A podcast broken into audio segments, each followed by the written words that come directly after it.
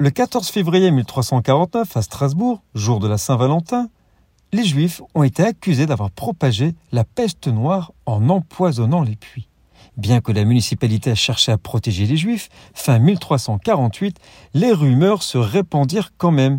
Le Conseil de Strasbourg, quant à lui, resta convaincu de l'innocence des Juifs et y a même pris leur défense.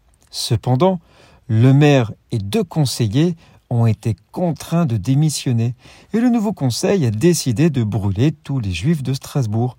C'est ainsi que 2000 juifs, hommes, femmes et enfants, sont arrêtés puis seront brûlés vifs le samedi 14 février 1349. La foule barricada le quartier juif et repoussa les juifs dans leur propre cimetière où un énorme bûcher avait été fait. Un petit nombre de ceux qui avaient abjuré leur foi, ainsi que quelques enfants, ont été arrachés aux flammes.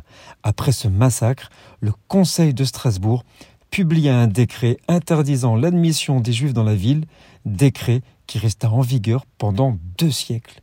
Nous sommes le 14 février.